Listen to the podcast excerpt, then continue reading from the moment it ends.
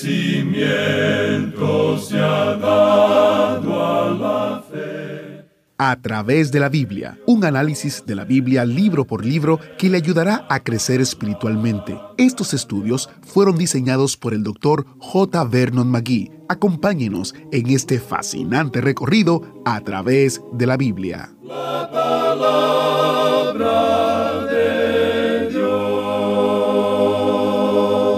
Queda un reposo para el pueblo de Dios, porque el que ha entrado en su reposo también ha reposado de sus obras, como Dios de las suyas. Procuremos, pues, entrar en aquel reposo para que ninguno caiga en semejante ejemplo de desobediencia. Hebreos 4, 9 al 3. ¿Cuándo fue la última vez que usted se sintió realmente descansado? Cuando todos los deberes y quehaceres estaban hechos y todo estaba bien. Mm, eso suena como un sueño lejano, ¿verdad? Bienvenidos a través de la Biblia, el programa donde conocemos a Dios en su palabra. Soy su anfitrión, Heiel Ortiz, y hoy echaremos un vistazo a un lugar de verdadero descanso. Entre otras cosas maravillosas, aprenderemos que el cielo es un lugar de profunda satisfacción, verdadera alegría y verdadera bendición. Estamos hoy en el capítulo 4 de Hebreos y nuestro maestro Samuel Montoya nos va a exponer los versículos 9 hasta el 13. Hebreos es una de las epístolas más espirituales que hay en toda la palabra de Dios. No hay otro libro que se compare con la epístola a los Hebreos. Hay una razón para ello. Fue escrita específicamente a los Hebreos, al pueblo que había tenido la ley por unos 1500 años Ahora, el autor de Hebreos está escribiendo directamente al remanente entre los hebreos que se habían convertido a Cristo. Interesante, ¿no? Antes de entrar en el estudio de hoy, comparto unos mensajes que hemos recibido. El primero es de Edgar, quien nos escribió el siguiente correo. Gracias por compartir. Muchas felicidades en sus 50 años de llevar la palabra de Dios por todos los países. Yo soy fiel oyente de ustedes y siempre que tengo la oportunidad les recomiendo este programa a mis amistades y familiares. Yo soy original de Guatemala, pero ya tengo 33 años viviendo en Estados Unidos de América. Vivo en New Jersey, en una ciudad que se llama Hamilton. Gracias por estar mandándome las notas y bosquejos de los libros de la Biblia. También recibimos este comentario en nuestro canal de YouTube. Doy gracias a Dios por haberme encontrado con su programa. Nada más maravilloso que poder escuchar todos los días esos estudios tan sustanciosos y con profundidad en la palabra de Dios. Gracias a Dios por ustedes y que les dé salud y toda bendición. Gracias a ustedes por compartir estos mensajes. Y si usted aún no ha compartido con nosotros lo que Dios ha hecho en su vida, cómo ha trabajado en su mente, en su corazón, en su carácter, escríbanos un correo a atv@transmundial.org atv@transmundial.org y comparta con nosotros la obra maravillosa de Dios en su vida. Iniciamos este tiempo en oración. Padre celestial, te damos gracias porque tu palabra nos enseña claramente cuál es tu voluntad. Ilumínanos la mente y el corazón de manera que podamos entender y comprender lo que ella enseña. En el nombre de Jesús oramos. Amén. Con nosotros, nuestro maestro Samuel Montoya y el estudio bíblico de hoy. En el día de hoy, amigo oyente, continuamos nuestro estudio en el capítulo 4 de la epístola a los Hebreos y vamos a comenzar con el versículo 9. Notamos que se está hablando en cuanto al reposo. Esta palabra se utiliza ocho veces en este capítulo. Se menciona aquí diferentes clases de reposo. Tenemos el reposo sabático, es decir, el reposo de la creación. Luego tenemos el reposo que los hijos de Israel no pudieron encontrar en el desierto. Ellos tenían que haber entrado a Canaán por la fe, y eso fue comparado con el reposo de los creyentes hoy. Usted y yo no solo tenemos que ser salvos, sino que tenemos que disfrutarlo. O sea que esto debería traer gozo y satisfacción a nuestro ser. Luego tenemos un reposo de una victoria real y verdadera que se menciona aquí en este versículo 9, donde dice, Por tanto, queda un reposo para el pueblo de Dios. Creemos que aquí esto se está proyectando hacia el futuro para todo el pueblo de Dios que encontrará un reposo celestial. El cielo será un lugar de una satisfacción profunda, de gozo verdadero y un lugar de verdadera bendición. Y ese es el reposo en el cual nadie tendrá temor. Los versículos 9 y 10 entonces dicen, Por tanto, queda un reposo para el pueblo de Dios, porque el que ha entrado en su reposo también ha reposado de sus obras como Dios de las suyas. Dios descansó el séptimo día. Ya hemos dicho esto anteriormente. En realidad, nosotros no debemos pensar que lo que Él hizo fue sentarse y decir, Ah, ahora estoy cansado. He estado trabajando seis días, ocho horas diarias, desde la salida del sol hasta la puesta del sol, y estoy cansado. Así es que me voy a sentar a descansar. No, amigo oyente, no es nada de eso. El reposo que se menciona aquí es un reposo de una obra perfecta de la creación. La creación ha sido finalizada. Dios no ha estado creando nada más desde entonces. Hay tantos átomos de hidrógeno que se necesitan para el universo y Él los creó todos a la vez, y no los ha estado haciendo desde entonces. Por cierto que ha habido muchos cambios en el universo, pero es solo estos pequeños átomos que se cambian de lugar a sí mismos. De vez en cuando un pequeño átomo explota y esto causa una conmoción terrible. Usted y yo vivimos en un universo donde la creación ya ha sido finalizada, con la excepción de la nueva creación, y esa nueva creación comenzó en el Calvario y en el día de Pentecostés. De modo que si alguno está en Cristo, nueva criatura es. Las cosas viejas pasaron, y aquí todas son hechas nuevas. Eso es lo único que Dios crea hoy, sus hijos, aquellos que confían en Él y existe un reposo, por tanto, que Él les ha prometido. Ellos recibirán ese reposo, pero Él quiere que nosotros disfrutemos del presente, es decir, como alguien dijo, todo el camino hacia el cielo es cielo. Debemos disfrutarlo, y de eso es de lo que Él está hablando aquí. Dios reposó, Él concluyó su labor, Él la finalizó. Ahora no es necesario que usted levante ni siquiera su dedo más pequeño para hacer algo por su salvación. Cuando uno piensa en esto, nos preguntamos si no es un asunto de orgullo de nuestra parte el pensar que usted y yo, como pecadores, podríamos hacer algo que provocara que Dios dijera, Ah, qué persona más buena es esa. Estoy tan contento de tenerlo en el cielo porque esta persona va a ser de tanto valor aquí. Bueno, amigo oyente, esa no es la realidad. Él hizo todo por nosotros, porque aún nuestra propia justicia es trapo de inmundicia ante Él.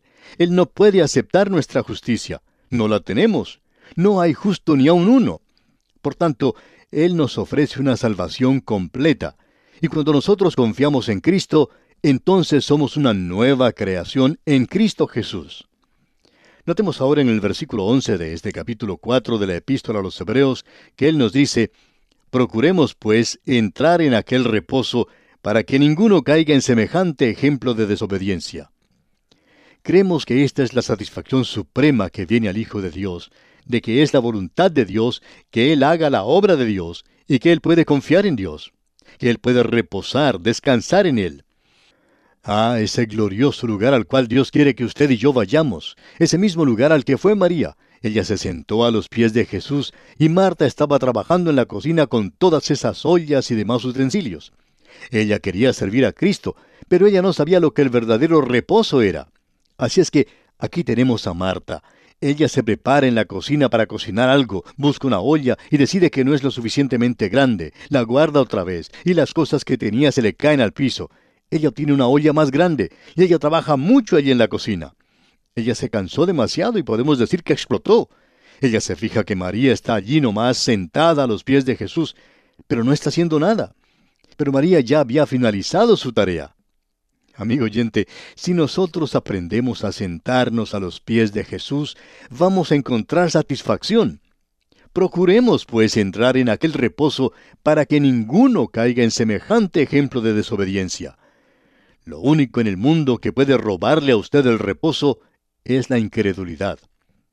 Uno que ha sido creyente por mucho tiempo puede mirar hacia los años que han pasado y darse cuenta que hubiera sido mejor confiar en Dios mucho más de lo que ha hecho. ¿Cuántas veces uno se encuentra temeroso y tan incrédulo? Qué bueno sería creer un poquito más. si uno hubiera confiado un poco más en Él. Nos gustaría hacer de nuevo eso y confiar en Él, ya que Él es maravilloso. Podemos confiar en Él. Procuremos, pues, entrar en aquel reposo. Ahora alguien nos pregunta, ¿es necesario trabajar para entrar al reposo? Por cierto que sí, amigo oyente. Aquí se nos indica que debemos trabajar para poder descansar. Por eso dice, procuremos, pues, o sea, luchemos, hagamos lo posible. Y amigo oyente, cuando uno hace alguna tarea y llega al final del día y luego se sienta, ¿no tiene una satisfacción al hacer eso? ¿De haber obrado todo el día para asirse de Dios? Consiga a Dios en oración hoy y luche hoy y déjese usar por Dios hoy. Ah, amigo creyente, permítanos decirle que debemos trabajar hoy. Llegamos ahora a otro gran pasaje de las Escrituras. Tenemos aquí otra de las expresiones que se utiliza en estas pequeñas palabras que en la epístola a los romanos llamamos semántica. El apóstol Pablo usa estas palabras por tanto, por cuanto, porque, como un cemento para unir todo su argumento. El apóstol Pablo era un hombre muy lógico. Alguien ha dicho, Aparte de todo lo que uno pueda decir en cuanto a Pablo, hay que decir una cosa, que Pablo es lógico. Vemos que él escribió esto, y aquí tenemos una pequeña palabra, porque. Pero aún así es una gran palabra. Alguien ha dicho, Dios hace girar puertas grandes en bisagras pequeñas. Y aquí tenemos una de esas pequeñas bisagras, pero tenemos una gran puerta. Leamos el versículo 12 de este capítulo 4 de la epístola a los Hebreos porque la palabra de Dios es viva y eficaz y más cortante que toda espada de dos filos, y penetra hasta partir el alma y el espíritu, las coyunturas y los tuétanos, y discierne los pensamientos y las intenciones del corazón. Deseamos analizar este versículo. Queremos observarlo larga y cuidadosamente. Hay algunos expositores que opinan que palabra aquí no se refiere a la palabra escrita, sino a la palabra viviente que es el Señor Jesucristo. Bueno, después de todo, la palabra escrita también es llamada la palabra viviente. Aquí primordialmente creemos que se refiere a la palabra escrita, y la palabra escrita revela a Cristo. Es el marco que revela al Cristo viviente, y creo que podemos referirnos a ambos. Pero primordialmente creemos que se refiere a la palabra escrita.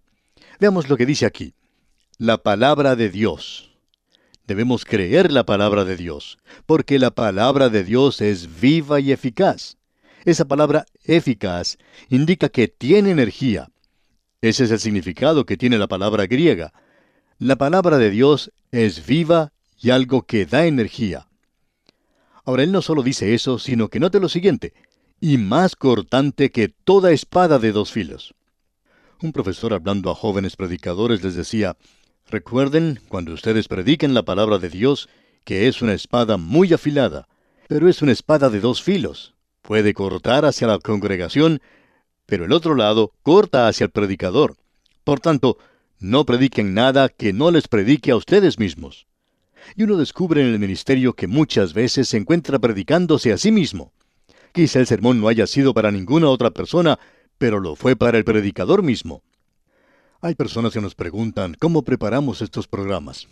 ¿Tienen alguna audiencia cuando están hablando o preparando las cintas? Y les contestamos que sí, y se nos pregunta otra vez, ¿quiénes son los que forman la audiencia? Y les contestamos, pues la audiencia radial. Pero esta persona insiste y dice, no, me refiero a una audiencia viva delante de usted.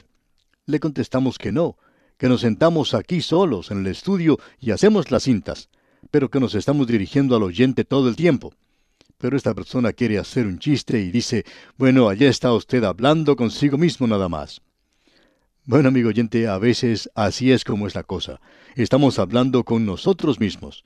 Quizá esto no se pueda aplicar a usted, pero por cierto que se puede aplicar a mí, a mi propia persona. Y esto que tenemos ante nosotros aquí, por cierto que lo hace. Es una espada de dos filos. Puede cortar en dos direcciones, hacia adentro y hacia afuera. Puede cortar hacia la otra persona y puede cortar hacia nosotros también. Es una espada de dos filos y eso es lo que la palabra de Dios tiene que hacer para penetrar. Usted recuerda que el apóstol Pablo dijo a los tesaronicenses que ellos no habían recibido esto como una palabra ordinaria, sino que lo habían recibido como si fuera la misma palabra de Dios. Y el apóstol Pablo dijo, pues nuestro Evangelio no llegó a vosotros en palabras solamente, sino también en el poder, en el Espíritu Santo y en plena certidumbre, como bien sabéis cuáles fuimos entre vosotros por amor de vosotros. Esa es una de las razones por la cual compartimos las cartas de los oyentes. Lo que la palabra de Dios está haciendo a través de este programa radial en los corazones de las personas cómo les lleva a un conocimiento salvador de Cristo y los lleva al lugar donde pueden disfrutar de su vida cristiana y regocijarse en la oración. Y este es el propósito de la palabra de Dios. Si no hace eso, entonces usted ha estado creyendo algo equivocado. La palabra de Dios tiene un resultado en usted y siempre será así. Alguien ha dicho, la palabra de Dios lo mantendrá lejos del pecado, o el pecado lo mantendrá lejos de la palabra de Dios. Hay muchos creyentes hoy que no dedican el tiempo suficiente al estudio de la palabra de Dios. Algunos predicadores que no le dan el tiempo suficiente al estudio de la palabra de Dios. Es una gran disciplina. Hay algo que queremos decir y es especialmente para los predicadores jóvenes. Una de las cosas que los jóvenes predicadores pueden hacer y que se necesita mucha disciplina para llevarlo a cabo es que uno puede ir a través de la Biblia con toda la congregación esto es algo que necesita de mucha disciplina y que quizá no ayude a la congregación, pero por cierto que va a ayudar al predicador. Eso es algo realmente bueno. Es una espada muy cortante, es una espada de dos filos. Y penetra, como dice aquí, hasta partir el alma y el espíritu. En cierta ocasión un hombre le hizo una pregunta a su pastor en cuanto a hacer una distinción entre el alma y el espíritu. Él tenía una división muy ingeniosa, psicológica entre los dos. Y el pastor le dijo, bueno, usted ha hecho una división bastante pequeña y sería muy bonito. Pero sabe usted una cosa, solo la palabra de Dios puede dividir el alma y el espíritu. Usted y yo no lo podemos hacer. Cuando uno comienza a hablar en cuanto a la parte del alma del hombre y luego Dios le da a él el Espíritu Santo, de repente descubrimos que no estamos haciendo una distinción. ¿Por qué? Porque solo la palabra de Dios puede hacer la distinción entre el alma y el espíritu. Y a veces en la palabra de Dios estos dos términos son sinónimos. Estamos seguros que en muchos pasajes significan la misma cosa. Hay otros pasajes donde es muy claro que el alma y el espíritu no son la misma cosa, son cosas separadas. Y eso es lo que tenemos aquí. Solo la palabra de Dios puede dividir el alma y el espíritu. También puede dividir las coyunturas y los tuétanos. Puede entrar a nuestra propia carne y hacer una distinción. Y aquí dice, y discierne los pensamientos y las intenciones del corazón. Eso nos agrada bastante. Esta palabra discernir se utiliza aquí y viene de la palabra griega que significa crítica. Tenemos muchos críticos de la palabra de Dios en el presente. ¿Sabe algo, amigo oyente? Dios es el crítico. Él lo critica a usted. Él me critica a mí.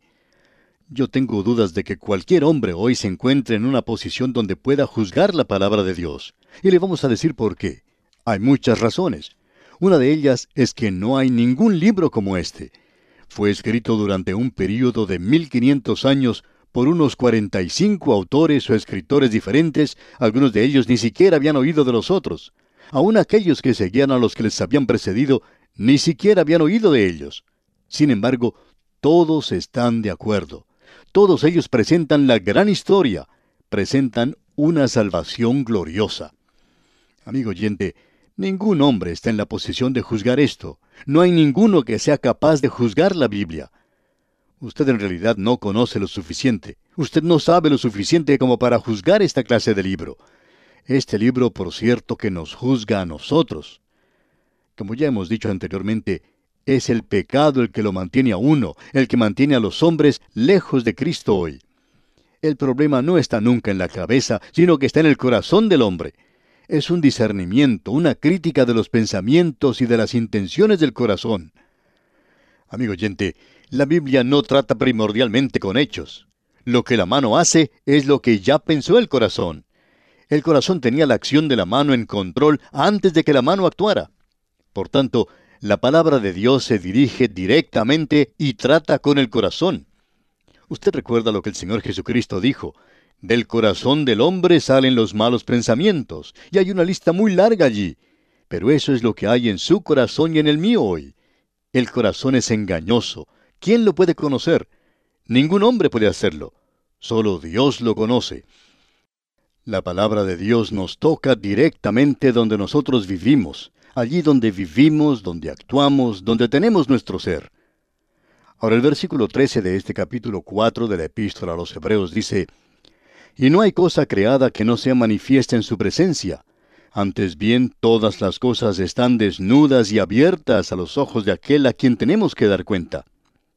Usted no puede ocultarle nada, amigo oyente. Cuando era joven pensaba que yo podía evitar que Dios conociera todas las cosas que estaban en mi vida. Aún trataba de ocultar mis propios planes. Oraba para que Él me diera ciertas cosas, pero nunca le presentaba todo el motivo completo. No necesitaba hacerle saber a Él el motivo. Y amigo oyente, yo pensaba que la oración iba a parecer mucho mejor si yo no mencionaba ese motivo. Pero Él lo sabía todo el tiempo. Él conoce todo lo que pensamos, lo que está en nuestro corazón, y todo está abierto delante de Él. Amigo oyente, su vida es como un libro abierto ante Él. Alguien dijo, ¿usted piensa que nosotros debemos confesarle todo a Él?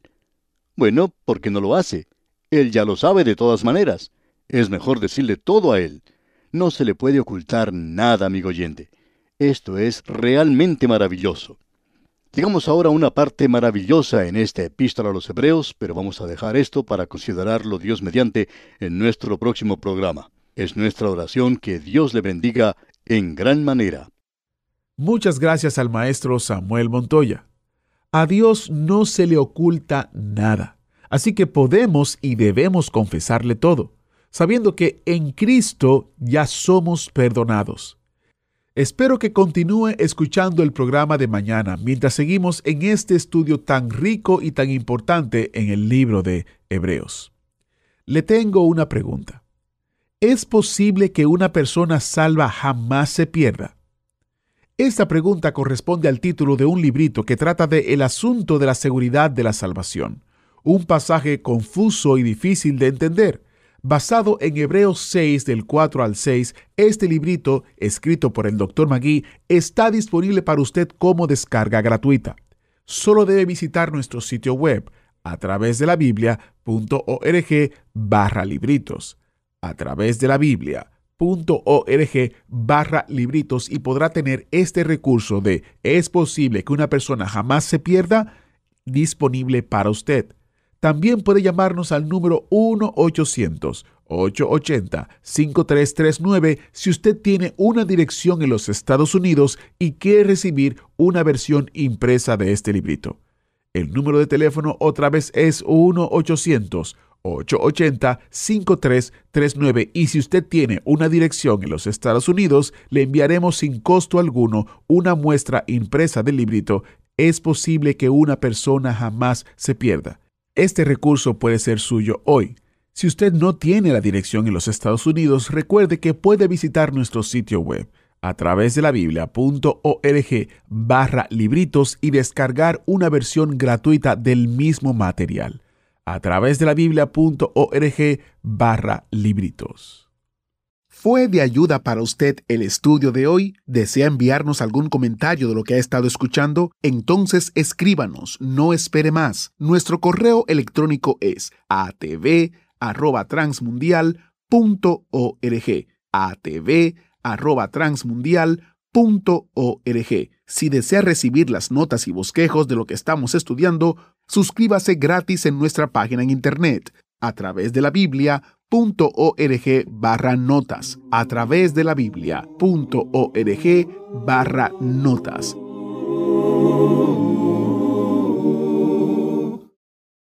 Muchas gracias por su sintonía. Para nosotros es de suma importancia contar con su audiencia. Como ustedes saben, a través de la Biblia es una producción de Radio Transmundial. Por más de 20 años, Radio Transmundial ha publicado un devocional para todo el año llamado Alimento para el Alma este devocional ha bendecido a hispanos en todo el mundo. Por eso queremos que usted también sea bendecido al utilizar este devocional cada día. Llámenos al número 1-800-880-5339 y tendrá una copia impresa sin costo alguno de Alimento para el Alma 2024. Es gracias a la generosidad de sus ofrendas que podemos ofrecer este libro especial sin costo alguno para usted. El número otra vez es 1-800-880-5339. Estamos en Carolina del Norte y contestamos los teléfonos entre las 9 a.m. y 5 p.m. Si no contestamos, por favor, déjenos un mensaje y le devolveremos a la mayor brevedad posible. Es vital para nosotros contar con sus oraciones y también queremos orar por usted. También contamos con sus ofrendas y donaciones que hacen posible que este ministerio continúe llevando la palabra entera al mundo entero. Si quieres ser parte de nuestro grupo de oración o si quieres ser parte de nuestros hermanos que colaboran fielmente para este ministerio, solo debe de llamarnos 1-800-880-5339 y con mucho gusto le atenderemos. Cuando nos llame, recuerde que estamos en la costa este de los Estados Unidos, en Carolina del Norte, y tomamos las llamadas desde las 9 de la mañana hasta las 5 de la tarde. su sangre carmesí